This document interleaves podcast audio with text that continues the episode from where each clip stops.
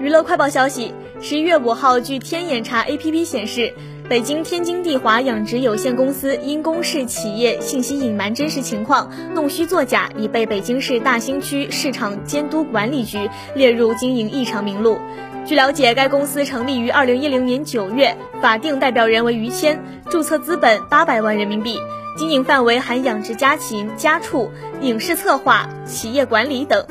股东信息显示，该公司最大股东及疑似实际控制人为于谦，持股比例为百分之九十八。此前网传于谦经营的马场被拆除，但在十月二十三日于谦出现活动中，回应了马场拆迁传闻，笑称也看到了这个消息，直言损失四亿是荒谬的。他还自嘲道：“如果有四亿，我就不会来了。”